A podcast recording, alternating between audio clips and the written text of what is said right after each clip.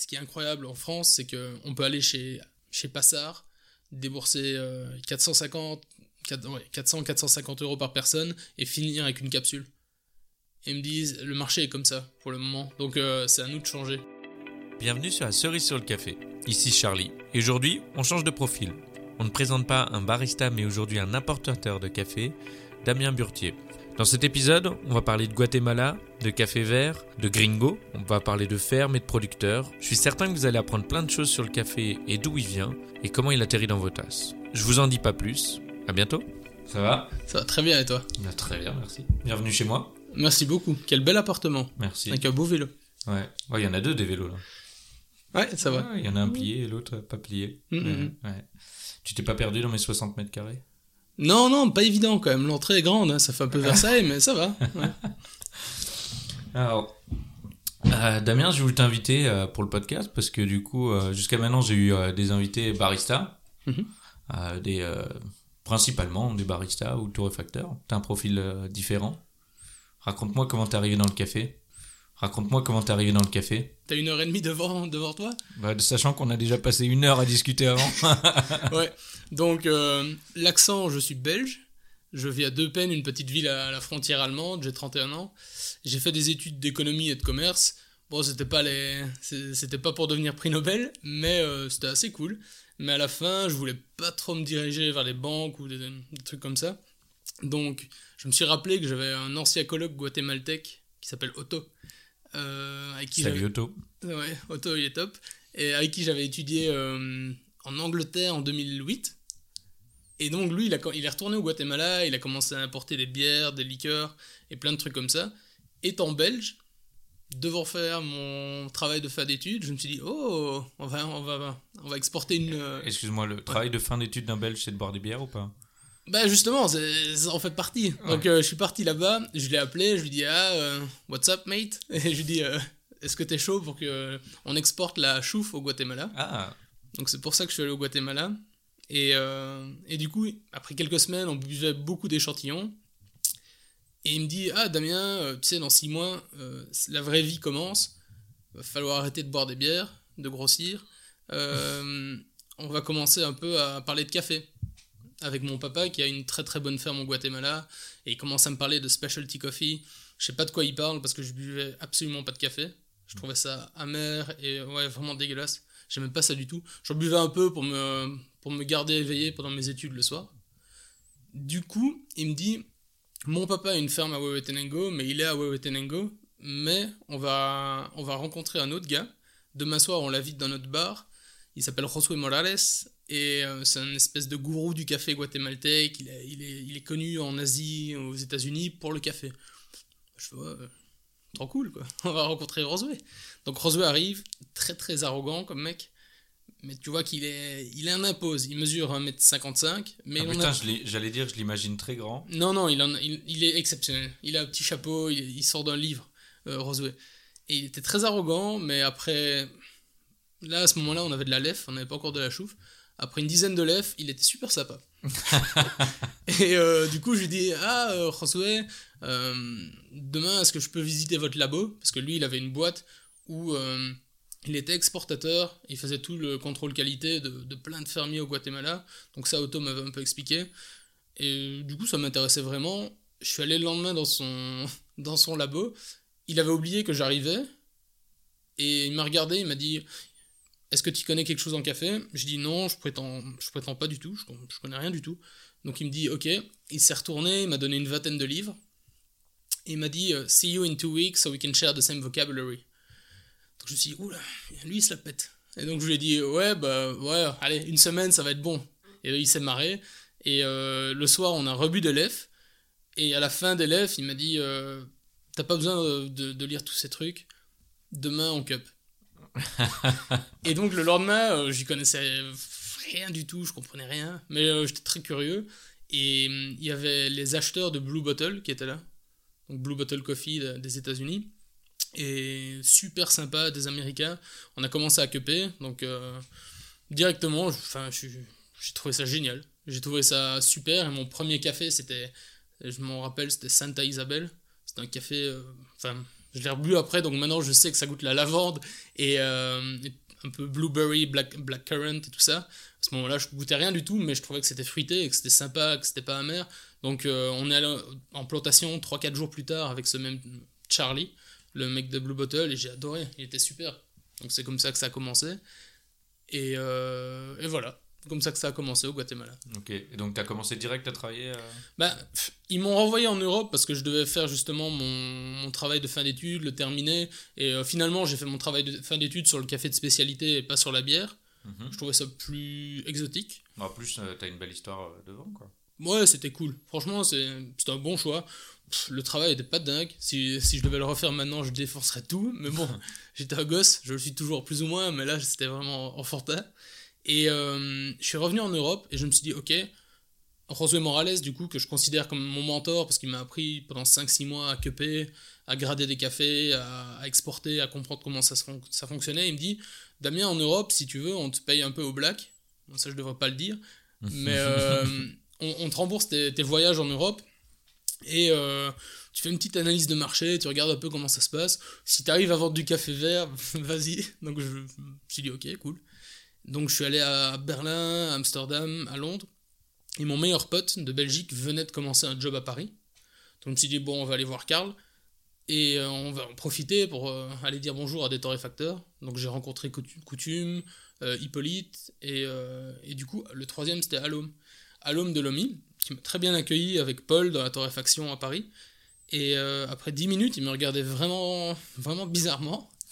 Et du coup, je lui dis, ça va, vous allez bien? Il me dit, ouais, ouais, ouais, ouais.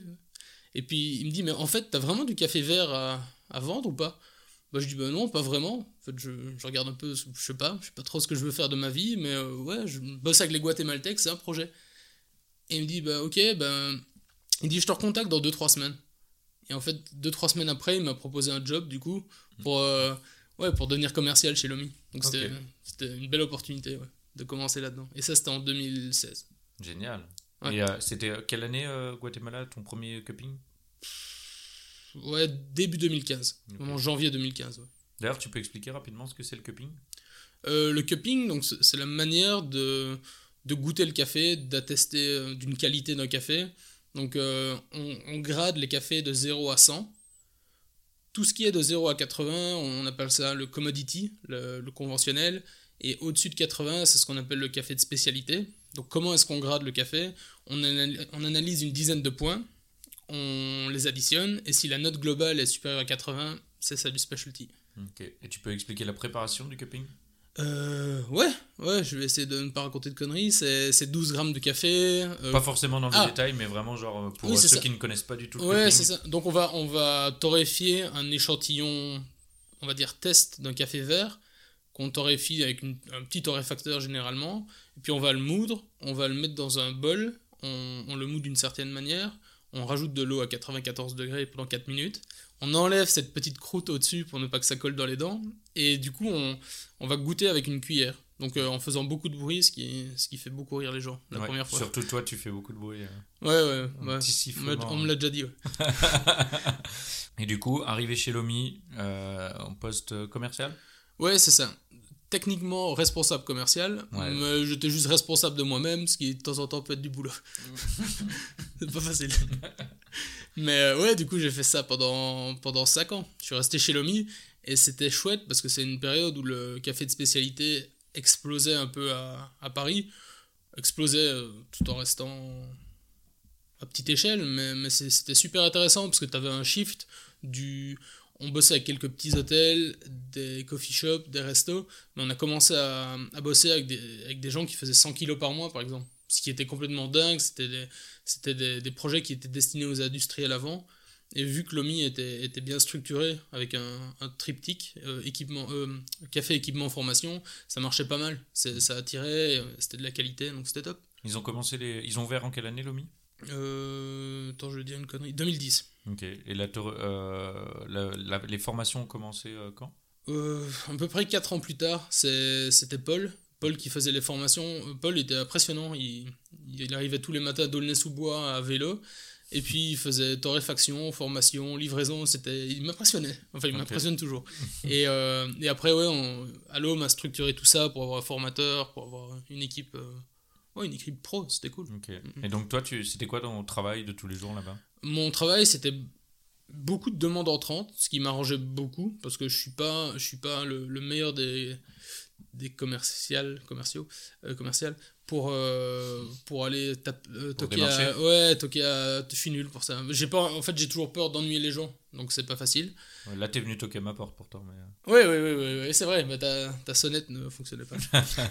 mais ouais, du, du coup, c'était super intéressant parce que je connais, avec notre point de vue belge, les Français sont au-dessus de tout pour la gastronomie. Ils sont au top. Et euh, je me souviendrai toujours de Paul, ce qu'il m'avait dit euh, un jour. Il, me regarde et il me fait Tu vas voir, Damien, ce qui est incroyable, euh, ce qui est incroyable en France, c'est qu'on peut aller chez, chez Passard, débourser euh, 450, 400, ouais, 400, 450 euros par personne et finir avec une capsule. Et ils me disent le marché est comme ça pour le moment, donc euh, c'est à nous de changer. Et euh, ouais, j'ai adoré le challenge. Et il y a encore beaucoup, beaucoup de boulot, mais c'est- c'est comparable à il y a, a 5-6 ans. ouais. C'est top. Donc, ouais. Mais qu'est-ce que tu appelles euh, demande entrante du coup? C'était euh, des, euh, des hôtels, des restaurants, des. Ouais, c'était beaucoup de, de bouche à oreille. Ouais. Vu qu'on on avait, une bonne, on avait une bonne image chez les clients, et, grâce aux formations, en gé- généralement le café était bien extrait. Mm. Donc euh, ça permettait d'avoir ouais, beaucoup notre, notre petit réseau qui, qui nous appelait directement en disant Ok, je veux bosser avec vous. Donc c'était des restaurants qui venaient, qui disaient on en a marre de notre café. Ouais, ça, euh, ou des coffee shops ou des hôtels. Donc Ouais. c'était génial. Enfin, moi, j'ai toujours été attiré par. euh, je suis très respectueux des gens qui, qui se lancent, qui Mm. lancent leur projet et qui, qui changent de vie. Euh, bah, j'ai ça maintenant de nouveau avec, avec mon nouveau job. Mais, euh, mais je trouve ça génial. J'ai beaucoup de respect pour ces gens. Donc Mm. c'était top chez l'homme. Top. Et, euh, et du coup, ouais, donc tu te chargeais de, tu te chargeais de quoi? Donc euh, de voir un peu leurs besoins, s'ils avaient besoin d'une machine, euh, Ouais, pour ça, le volume de café, la formation des employés? Ouais, exactement. Donc, c'était vraiment un package où j'essayais vraiment que les gens soient, soient contents avec nous. Et ouais, ça, ça, ça- ça déroulait un peu d'une façon très pro. Et ils étaient bien pris en main. Donc, on, on prenait. on, allait regarder leur, leur bâtiment Mhm. Pour vendre une Marzocco, par exemple, vu que Lomi était importateur en direct. Et pareil pour les moulins, donc c'était c'était assez cool. Et derrière, le plus important pour moi, c'est pour garder la qualité, c'était de former les gens. Mm. Donc tu avais, pas mal de clients parfois qui venaient pour avoir une image specialty coffee, comme je dis toujours. Donc ils veulent juste être un hipster cool, ce qu'on n'était pas forcément chez, chez Lomi. Moi, je suis le bon exemple, je suis assez classique comme gars. Mais euh, je creusais vraiment, je leur disais, les gars, si vous bossez avec du café de spécialité, il y a une... il faut y croire, quoi. C'est comme quand, quand on achète du, du bon vin, des bonnes bières, il faut aller au bout du truc, il faut pas juste avoir l'image. Enfin, ça, c'est mon avis. Non, je... C'est plutôt cool, j'aime beaucoup la vision que tu as. Merci. c'est clair. Mm, mm. Ok, et après l'OMI du coup? Après l'OMI, donc ça, c'était il y a, il y a deux ans, euh, juste avant le Corona, Mhm. euh, le paradigme qui change le monde. Euh, je suis allé au Guatemala pour voir mes potes, pour un peu parler d'export, pour un peu pour continuer à apprendre en fait. Euh, Pour, euh, bon, c'était pas la mission, ils m'avaient pas demandé ça, mais en même temps j'ai récupéré des, des samples pour l'OMI. Parce que même si Alom au départ ne- s'en foutait un peu de mon café vert, il a quand même fini par en acheter. euh, à- il achetait la, la ferme du papa, donc ça c'était assez cool, Esperanza. Et euh, du coup, je suis re- retourné là et euh, ils m'ont dit voilà, on est structuré, maintenant on est aussi exportateur. On a, on a lancé une boîte qui s'appelle Hope depuis 5 ans. Hope qui a un, qui a un nom, personnellement, je le trouve un peu pourri, mais c'est pour la. Ça vient d'Esperanza qui, a la ferme, qui est la ferme du père, donc au final c'est cool. L'histoire est chouette. Et euh, ils bossaient déjà beaucoup avec l'Australie, l'Asie et euh, les États-Unis, beaucoup à petite échelle parce qu'ils faisaient une vingtaine de conteneurs. Et ils m'ont dit voilà, let's go, euh, si t'es chaud, on se lance en Europe. Si, tu- veux quitter l'OMI, on... let's go. Donc c'était ça l'histoire. Et donc je l'ai dit à Alom l'été suivant. Et en septembre, j'ai recontacté, donc un mois avant de quitter l'OMI, j'ai recontacté Gizen, donc les Mhm. torréfacteurs. On bossait avec eux via l'OMI, donc c'était mon boulot pendant deux ans et demi, trois ans. Et puis Alom voulait se reconcentrer sur la torréfaction et, et arrêter cette vente de machines en, en direct comme Gizen. Moi j'étais assez déçu parce que j'aimais bien les mecs. C'est, les mecs chez Gizen, déjà c'est une entreprise familiale, ils sont 140, mais, mais surtout ils ont tous le physique de Frigo Smeg. Quand on arrive là, c'est des ours, et euh, je me sens bien là. Il bah, faut le porter le torréfacteur. Hein, ouais, mais, ouais, t'en as 2-3 là, ils sont, ils sont impressionnants. Ils sont, les mecs ils, bougent des torréfacteurs de 300 kg à main nue, c'est incroyable. Franchement, c'est pour ça que je dis euh, Frigo Smeg. Et euh, du coup, t'avais la finale de la Champions League en foot, le Bayern qui jouait.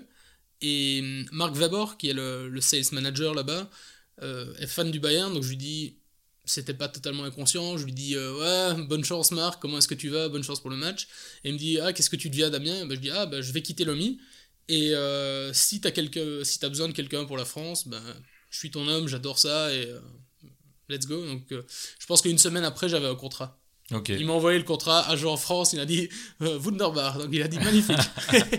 Et, euh, et voilà, donc j'ai commencé. Euh, c'était quand Du coup, en 2021 Ouais, ouais fin 2021. Ouais. Ouais, je t'ai croisé au Paris Coffee Festival, euh, au stand Gizen d'ailleurs. Ouais, c'est ça. Donc ça fait, ouais, ça fait un an, un an et trois mois que je fais Hope, du coup, le, café vert du Guatemala. Donc c'est comme si j'étais commercial pour un exportateur. Ouais. Et du coup, agent en France, Gizen.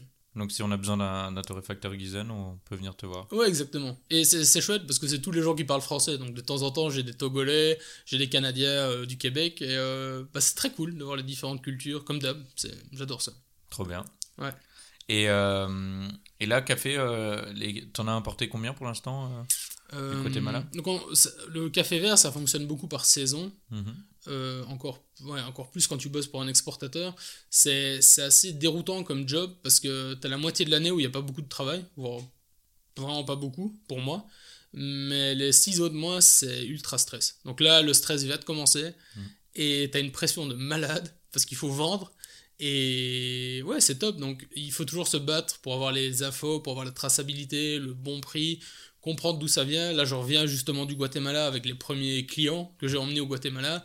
Donc, il y, a eu, y a eu pas mal de bugs, mais au final, on a, on a vu ce qu'on voulait voir et, c'est chouette. En fait, je pense que quand on est en Europe, on n'imagine pas les difficultés qu'il peut y avoir à, avoir du bon café. Ça semble toujours facile dans un coffee shop parisien d'avoir d'avoir un super éthiopien ou un colombien, mais le boulot derrière est totalement monstrueux. Et depuis un an et demi, je m'en rends deux fois plus compte. Quand j'étais chez Lomi, je pensais toujours, j'avais une fausse idée de me dire que entre l'exportateur et l'importateur, il y en avait un trop. Mhm. Et c'est totalement débile comme idée. En fait, euh, j'ai découvert que, je vais te donner un exemple, pour aller euh, de Huehuetenango à Hoja Blanca, donc c'est vraiment une vallée où on a la plupart des producteurs avec qui on bosse, il y en a une quarantaine, ils sont dans cette vallée. Euh, à chaque fois qu'il y a un, un, camion entier de pergamino, donc de parchment, de gros sacs avec une parche autour, donc c'est avant qu'il soit café vert, qui part de là, on est obligé de souscrire à une assurance avec un, un homme armé par camion. Donc ça, par exemple, l'importateur européen, il a aucun moyen de gérer ça. Hmm. À moins d'avoir un bureau là-bas, d'avoir de connaître très très bien le pays, mais il doit, ça, demande une, ça demande vraiment beaucoup de gens. Donc tous ces trucs-là que j'ai appris cette année, c'est assez intéressant. Et c'est pareil, on a toujours aussi l'idée que l'exportateur et l'importateur, euh, sont riches. Hmm. C'est pas du tout le cas non plus. Donc les marges sont très serrées. Euh, cette année, par exemple, le marché est très haut. Donc hmm. il, il, est à peu près tous les 5-6 ans quand il y a une mauvaise récolte au Brésil, en gros. Et là, les marges sont minuscules quoi, cette année. C'est assez impressionnant. Et euh, c'est pareil, on se dit toujours, ah, on fait du café de spécialité, donc on va sauver la planète. Euh, c'est pas forcément vrai. Donc les, le, la, frontière entre commodity coffee et specialty est beaucoup plus tenue qu'on ne le pense. Et ça, c'est un truc aussi que j'ai appris. Donc, il faut être le plus en direct possible pour pouvoir vraiment donner l'argent à la limite dans la poche du producteur. Parce qu'autrement, il y aura toujours un intermédiaire qui s'en mettra, un intermédiaire sur place, hein, qu'on appelle les coyotes, qui vont s'en mettre beaucoup trop dans la poche par rapport à ce qu'ils font. Donc, c'est. Qui sont des, euh, des, gens du pays en général Oui, toujours. Toujours. C'est des mecs de la communauté, si tu veux. C'est un mec qui. C'est des gens qui. qui savent parler. Mhm. Euh, qui prennent de la place dans, dans, ces petites vallées et ouais, qui font office d'intermédiaire parce que certains fermiers, voire beaucoup, n'ont pas de compte en banque par exemple, donc mm. l'argent et tout ça, ça transite par eux. Donc ça, c'est notre boulot en tant qu'exportateur, de, déjà de financer tous ces fermiers, mm-hmm. financer leur récolte, euh, ce qui est peut-être le boulot de base parce que c'est des sommes énormes. Et après, euh, faire, faire gaffe, on, parle de la traçabilité du café, mais moi je parle de plus en plus de la traçabilité de l'argent. Parce que, hum, ouais, c'est super important. Et en, en fait, tu vois, tu peux faire du specialty coffee et euh, vendre un café à 15 euros du kilo, le Mhm. café vert ici à Paris ou à Londres. Et au final, peut-être que le, le fermier n'a rien du tout en, en poche. Et je trouve ça, ouais, je trouve ça ahurissant et, et triste. quoi. Et euh, donc toi, ton, ton rôle, euh, ton rôle en en France, c'est donc tu, tu trouves, tu vas aller voir un torréfacteur. Ouais. Et, euh, et lui proposer des samples de café vert. Ouais, c'est ça. Donc, je- je- Et lui va te l'acheter euh, et toi tu vas gérer avant. Quelle est la, la- si je me trompe pas, hein, tu peux me corriger bien Ouais, sûr bien sûr. aussi euh, sur cette partie-là, mais euh, est-ce que tu peux faire tous les maillons de la chaîne avant? Tu peux, t'arriverais à les expliquer au... Ouais, ouais, ouais. Euh, maillon de la chaîne, donc le premier, euh, c'est, je vais prendre un exemple, par exemple, une ferme qui s'appelle Cypress Sales. Mhm. Le, le, le fermier, on l'a rencontré la semaine dernière. Moi, j'ai rencontré pour la première fois. Il était vachement touchant, ce mec-là. Euh, Noelio Castillo, qui s'appelle. Donc, il a 20 vaches et il a 3 hectares de café. Lui, il n'a, pour le moment, il n'a aucune vue sur la qualité qu'il fait. Donc, il produit du café. C'est tout. Donc lui il plante, euh, il plante euh, Voilà, comme, il comme la plante- laisserie que tu m'as Exactement, il plante du café, il a pas encore. nous, on doit être plus, plus présent sur place et c'est notre gros boulot à l'avenir de d'avoir un agronome sur place pendant toute la récolte pour pouvoir beaucoup mieux le conseiller. Mais euh, lui, enfin voilà, on- il fait son fertilisant euh, organique lui-même, par Mhm. exemple, avec, euh, avec, avec justement la bouse de ses vaches et la pulpe du café. Donc il va utiliser ça pour à peu près 10% de sa récolte. Le reste, il prend de- du fertilisant basique, donc de la chimie. Et, et derrière, donc, nous, en étant en Europe, je demande des, des- des cafés de, de Noelio, de Cypress Sales, que je vais recevoir dans 2-3 semaines. Mhm. Je vais recevoir ces écha- échantillons. Cypress Sales, il a été acheté par exemple cette année par euh, Mana à Aix-en-Provence. Mhm. Et euh, donc, je vais aller voir Aurélien, Aurélien Javel, je vais goûter avec lui. euh, s'il est... Donc, j'ai un prix. Le prix, il est fixé par la bourse et il y a une plus-value par rapport à la qualité qui est reversée au producteur. Ok. Ça me semble être. C'est assez libéral comme manière de penser, mais ça nous va assez bien parce, parce que ça pousse les producteurs à pousser la qualité. Et il y a un truc, donc comment est-ce que justement qui analyse qui est. pour ne pas être. euh, pour ne pas être l'avocat des deux parties. Donc on, a, on bosse avec un labo euh, indépendant. Le gars s'appelle Eduardo Ambrosio. C'est lui qui certifie, qui, qui grade justement tous ces cafés. Et donc on a, on a un papier pour chaque lot avec la qualité du café, le grading. Et donc par rapport à ce, si c'est un 83, c'est un tel prix. Si c'est un 84, un tel. Et donc d'année en année, nous, notre but, ça va être d'améliorer cette qualité. Comme ça, le- tous les maillons sont plus contents.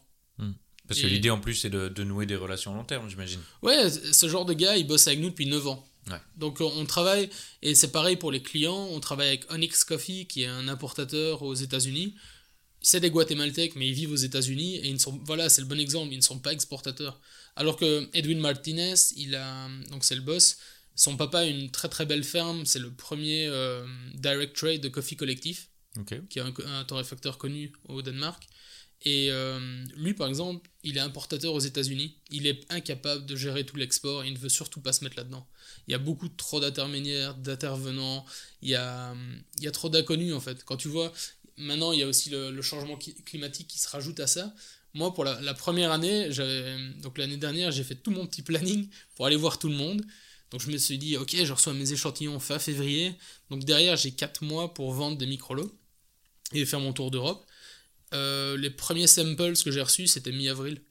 Ah oui. Donc il y avait un mois et demi de retard avec les micro-lots de très haute altitude à Huehuetenango. C'est combien de kilos en micro-lot Ça, ça va de 5 sacs à une quarantaine, je dirais. 5 sacs de 70 kilos? Ouais, exactement. Ouais, Ok. c'est ça. Et euh, ouais, donc c'est- beaucoup de, de boulot. Et cette année, donc ouais, pour revenir à la, à la filière, donc une fois que je reçois les, les samples que, que Aurélien de Mana a dit go pour les samples, moi je lui ai donné deux solutions pour l'importation. Parce que nous on est exportateur, donc si tu veux, on peut donner un prix jusqu'au port au Guatemala. Ça c'est. C'est tout ce qui est in- incoterm, donc toutes les, les, les assurances de transport et à quel moment est-ce que la responsabilité du bien, que ce soit du café ou autre chose, va dans les mains de, de A à B en gros. Donc là, l'incoterm s'appelle FOB, Free on Board, Mhm. et donc ça va jusqu'au port au Guatemala. Donc moi, j'ai toujours eu cette image-là chez Lomi où je trouvais ça assez dommage que parfois on avait des Brésiliens ou des Colombiens qui venaient nous voir, on goûtait le café, on trouvait ça génial, et puis ils nous disaient Ah ben voilà, ben je, vends, mon café, il est au port à Carthagène. Et on, était un peu. Bah, c'était presque triste parce qu'on regardait le gars, on dit ouais, c'est top, mais on n'est pas à genre quoi. Donc là, j'ai vraiment réfléchi au début pour me dire comment est-ce que je peux. ouais, le mot traçabilité est un peu trop utilisé à mon goût, mais pour le coup, là, c'est vraiment le cas. C'est de dire à, Aurélien ton café coûte 7 euros FOB, donc jusqu'au port au Guatemala. Si tu passes par Wakefield, qui est un importateur anglais, ou par Touton, un importateur allemand avec qui je m'entends bien, avec qui on a noué des liens depuis des années, c'est autant d'euros en plus livré devant chez toi. Et euh, moi, je trouve, enfin, c'est une manière de travailler qui me plaît beaucoup. Et donc, les contrats, et, euh, les contrats et le reste se font avec euh, Touton ou avec Wakefield. Et ça a bien fonctionné. Donc, ça, c'était mes deux manières de bosser. C'était ou bien aller voir des, des potes ou des, des, gens que je connais bien en direct, comme KB par exemple, qui m'a pris aussi un café, ou bien vendre en direct pour l'offre spot, qu'on appelle ça, des, de deux importateurs. Donc, eux, on peut aller regarder sur leur site internet et ils ont aussi mes cafés. Ok. Nos cafés. Et euh, est-ce que tu arriverais à retracer tous les intermédiaires avant justement que ça arrive euh, au port pour essayer de un peu m'expliquer et expliquer aux, gens euh... Ouais, bien sûr. Euh, du coup, le, le, sac, donc on appelle ça, donc une fois qu'il est séché dans la ferme de Noelio. Donc déjà, la, la récolte prend combien de temps en général au Guatemala? Et c'est à quel, quel moment de l'année? C'est toujours de, de, décembre à, à fin mars. Ok. À peu près.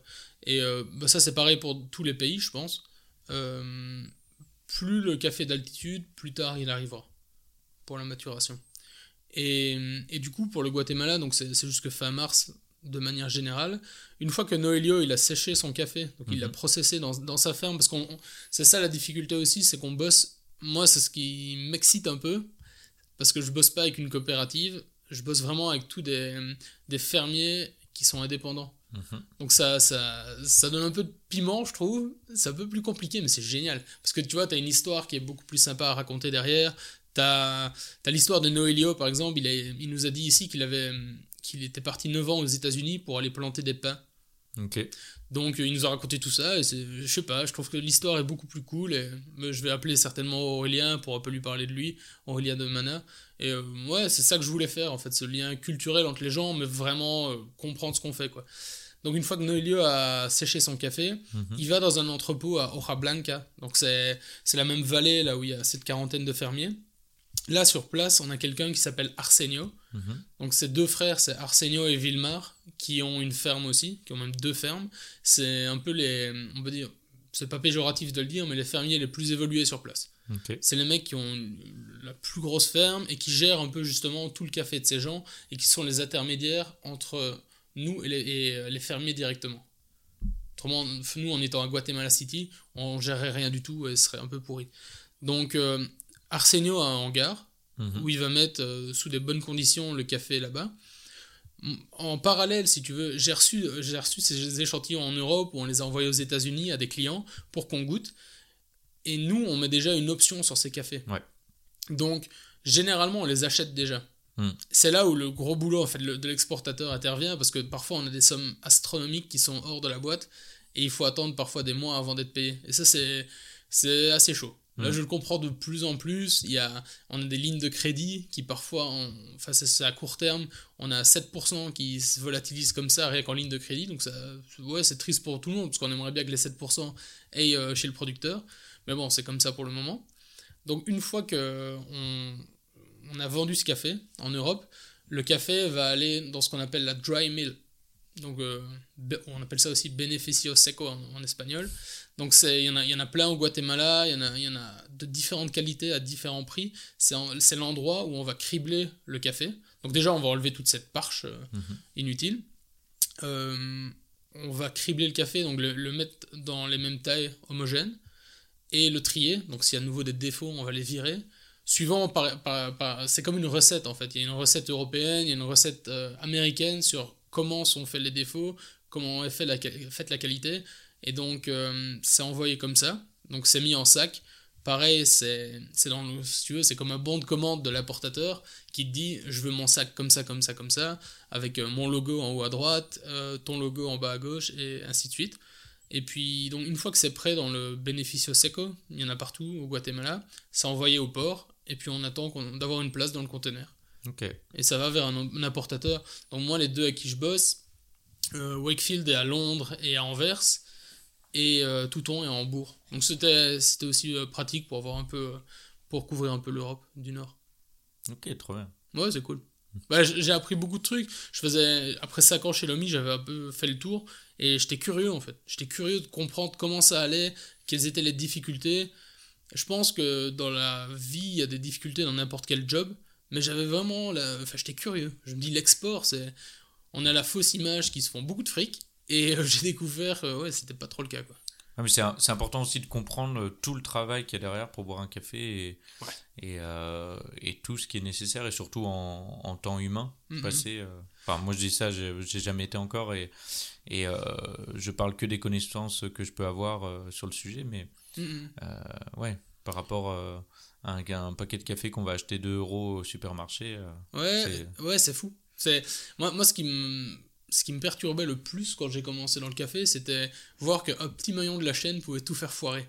Donc tu pouvais avoir 50 personnes euh, involved dans, dans le process. Au final, un mec qui était un peu, euh, ouais, un peu fainéant un jour, il a pas envie de bien trier le, café ou pas bien le sécher ou pas bien le laver avec pa- pareil, tu vois, une fois qu'on a pris les cerises, il y a une machine pour faire un café lavé, il y a une machine qu'on appelle un dépulpeur et le café, une, fois qu'il passe dans le dépulpeur, s'il est mal réglé, ton dépulpeur, ça te défonce ton café complètement. Bah oui, ouais. Et euh, tous ces petits détails-là, bah voilà, s'il y a un mec qui est moins concentré un jour, il te défonce ton café.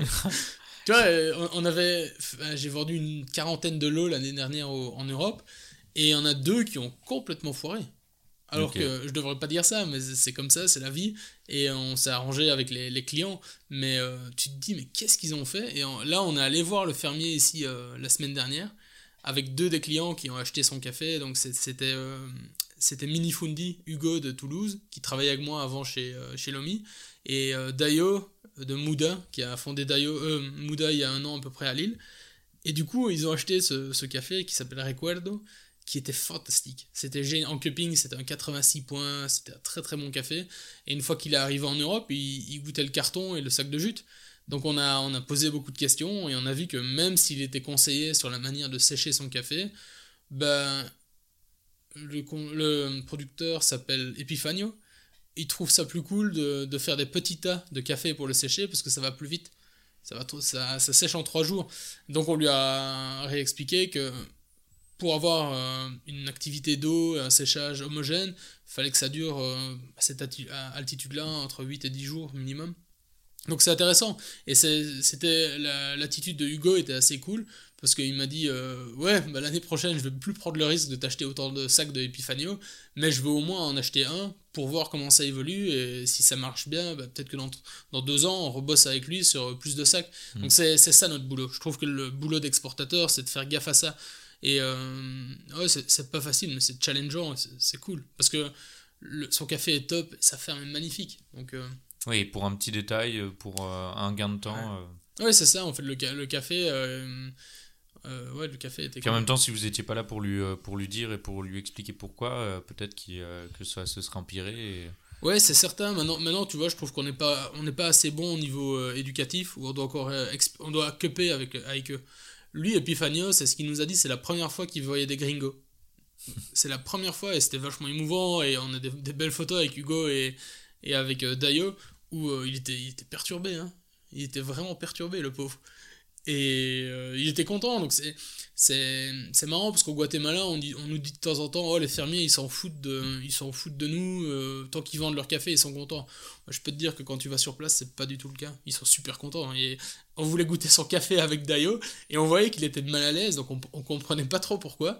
Et donc on lui demande, et en fait il voulait, il voulait garder le paquet quoi. Il l'a, il l'a mis sur son étagère à la maison, il était génial.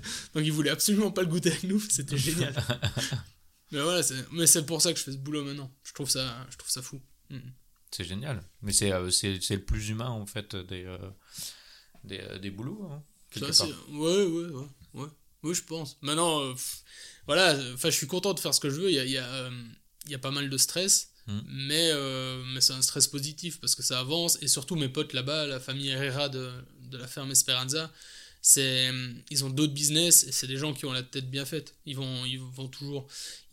on essaie vraiment de, pousser la qualité parce que c'est d'abord des businessmen avant des gens de qualité.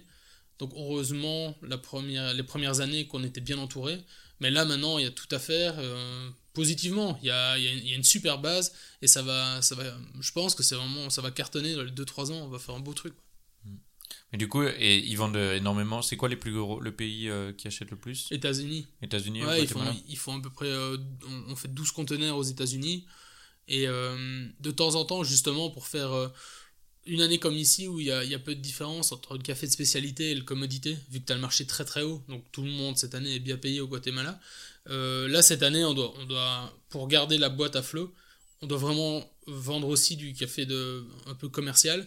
Donc là, parfois, c'est des, des deals comme ça sur une journée où on va vendre à CAFCOM, qui est, un qui est en gros l'exportateur guatémaltèque de Starbucks.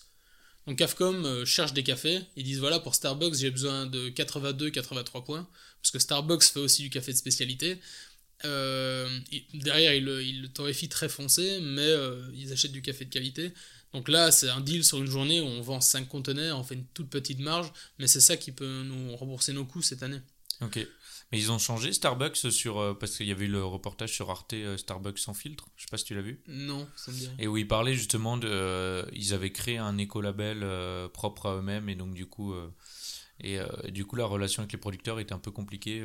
Ok, non, j'ai pas vu ça. Mais, ici, je sais ici... pas comment ça. Je crois qu'il doit dater de 5 ans ou quelque chose comme ça, le tu, reportage. Tu, tu sais, ils sont tellement énormes, Starbucks, ils ont tellement besoin de volume qu'ils ont certainement euh, leur propre ferme, mais à côté de ça, ils vont quand même toujours acheter euh, sur le marché. Okay. Quoi. Ils ont toujours besoin de café, ces mecs-là.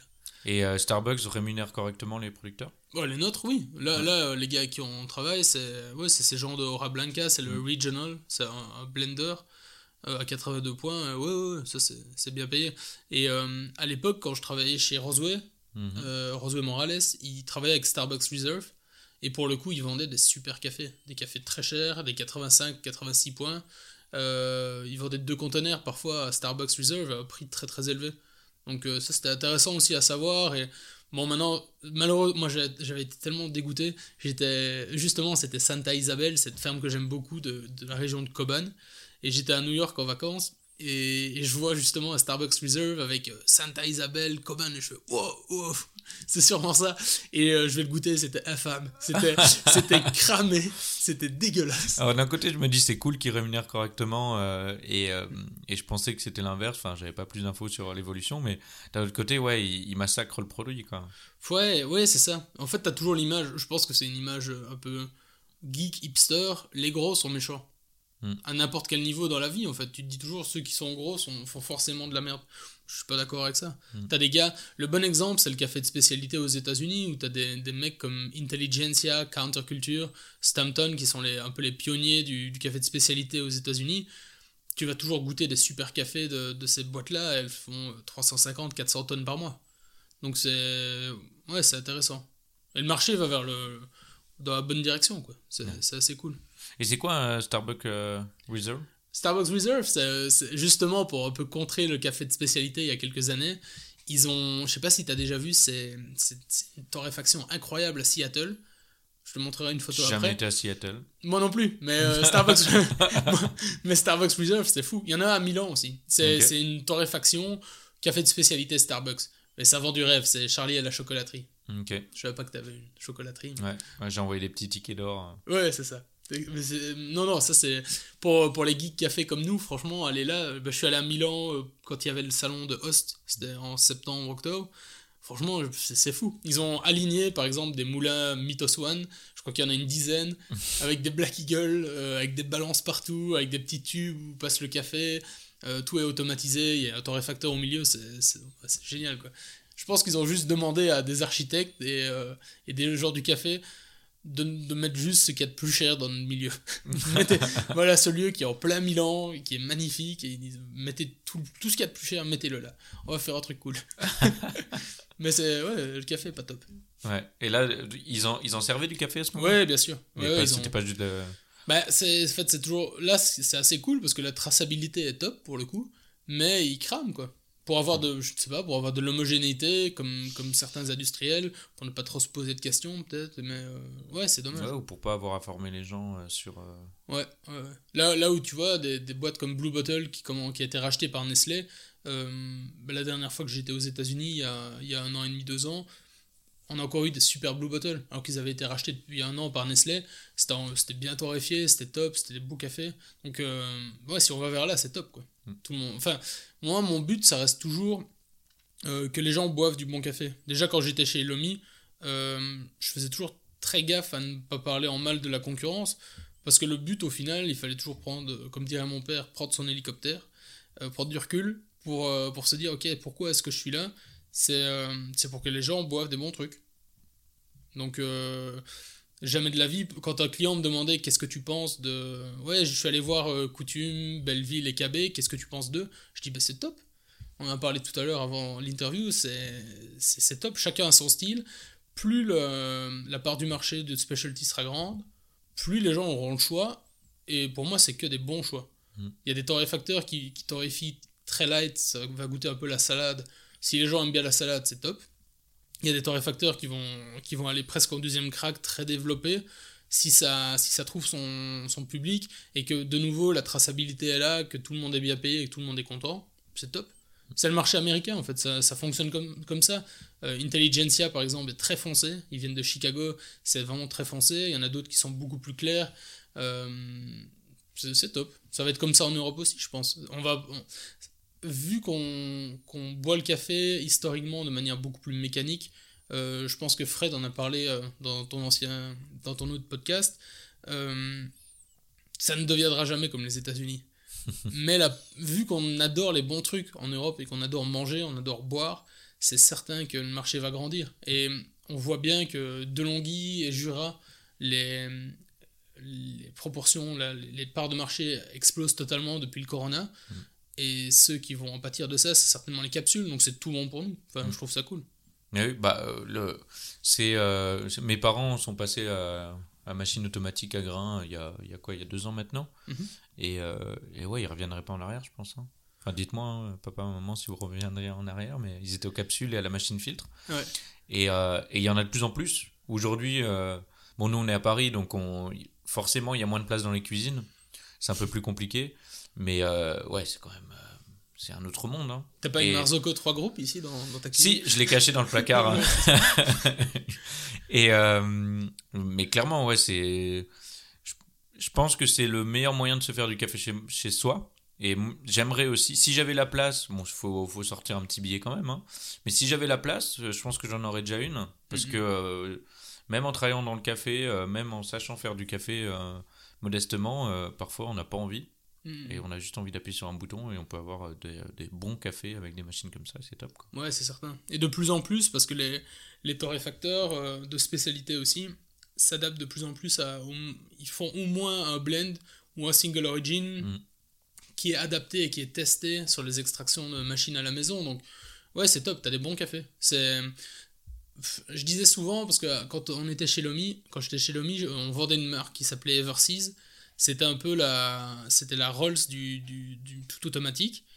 Et quand des gens me disaient, euh, ils hésitaient un peu entre la Marzocco, et, euh, donc du semi-automatique avec un moulin, avec un barista, et une tout auto, ils me disaient, mais qu'est-ce que vous pensez de la qualité du café? Je dis, ben, un super barista, euh, consciencieux, avec une Marzocco à bon moulin, le café, ça va être 9 sur 10. Un mauvais barista sur une Marzocco, le café, ça va être 5. Et une Everseas, c'est 7 sur 10. Donc c'est c'est un choix, mais dans les lieux où il y a beaucoup de personnel, il y a beaucoup de turnover, c'est c'est top. Enfin, on a, ouais, on a, on a, on bossait beaucoup avec ça dans les hôtels, c'était chouette. Et on, on est un peu revenu à ça, où on s'est, enfin, on était revenu, du coup, je suis plus chez Lomi, mais où on se disait, ok, garder quand même le cérémonial. Donc, euh, avoir une Marzocco avec un moulin, mais avoir un puck press pour euh, tasser automatiquement le café, et avoir un, un mousseur aussi de lait automatique, ça s'appelle Uber Milk. Donc, euh, quant à ça, t'as as, le move du barista un peu automatisé. Moi, je trouvais ça assez sympa, mieux que du tout auto. Mais Mm. ça, c'est pour le B2B, quoi, c'est pour le pro. Ouais. À la maison, la machine, ouais, la petite machine de Longhi Jura, c'est top parce que ça fera un boulot bien meilleur qu'une capsule. Et toi, derrière une euh, Marzocco, t'es sur un combien sur 10 Euh, moi, entre 3,5 et 3,75. du coup. non, euh, ouais, je faisais de temps en temps des salons pour l'OMI, mais je, je prenais beaucoup de plaisir à faire ça, surtout quand il y avait du rush. Et euh, bah, vu que j'arrête pas de parler, je me surtout parler aux clients en fait. Je m'amusais et j'expliquais les cafés, d'où ça venait. On faisait toujours le whisky live avec Lomi. Et c'était toujours un café à whisky, donc on finissait un peu la journée fatigué avec euh, Michael de Lomi, avec mon pote. Mais euh, ouais, c'était des, c'était des expériences top.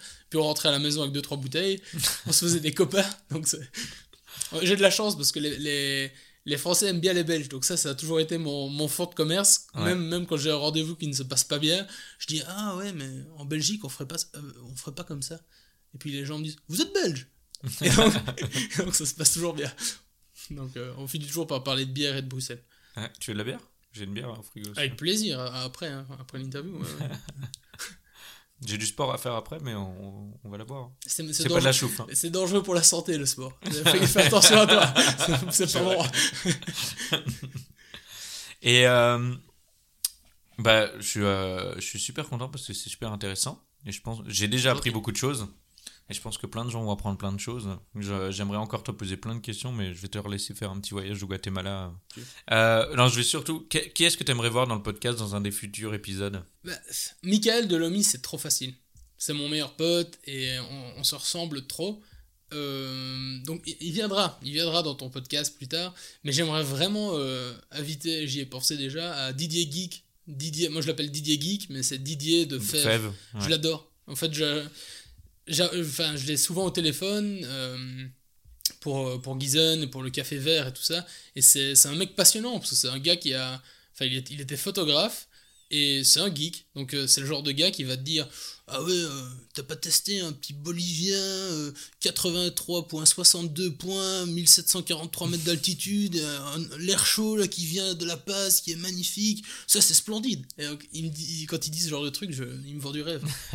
Et c'est un geek, mais il, pousse le marché. Je trouve que dans les années qui viennent, il va bien pousser le marché vers la qualité et vers. Euh, il, il, est, il est geek, mais accessible. je, je l'avais croisé chez, euh, bah, chez Lutza. Mhm. Je l'avais aussi croisé, euh, j'avais été boire un café chez Substance. Et il était là. Et c'est vrai que. la première fois que je l'ai rencontré, il a tout de suite parlé de technique. Mhm. Et sans même comprendre d'où ça venait. Et ensuite, la deuxième fois, euh, il a parlé plus euh, globalité et, et l'univers en, du café en lui-même et, et, et, je sais pas comment, comment exprimer, mais et de, de stratégie globale d'entreprise, etc. Parce qu'on est venu sur ce sujet-là. Et donc, du coup, on avait mm. passé complètement ce côté geek et ce côté technique de café. Et c'était super intéressant aussi. Ouais, bien sûr. Donc, euh, c'est, euh, ouais, c'est, il y a plusieurs facettes, j'ai l'impression, et ça peut être très intéressant. Ouais, c'est, moi, ce que je respecte beaucoup, c'est, c'est sa curiosité. C'est un mec qui a, je dis 20 ans, ça peut être 25 ou 15, mais il y a 20 ans, il s'est dit, mais comment est-ce possible qu'on boive tout le temps de la merde? Hmm. Et il s'est posé la question, il a cherché, cherché, et, euh, et ouais, il a, il a acheté du café vert aux États-Unis à des gars, et puis il le torréfiait chez lui, dans sa poêle. Je trouve ça génial. Et là, de temps en là, on a pris un café avant que je parte au Guatemala. Et il me disait, par exemple, que parfois, il se réveillait comme ça à 6h du mat.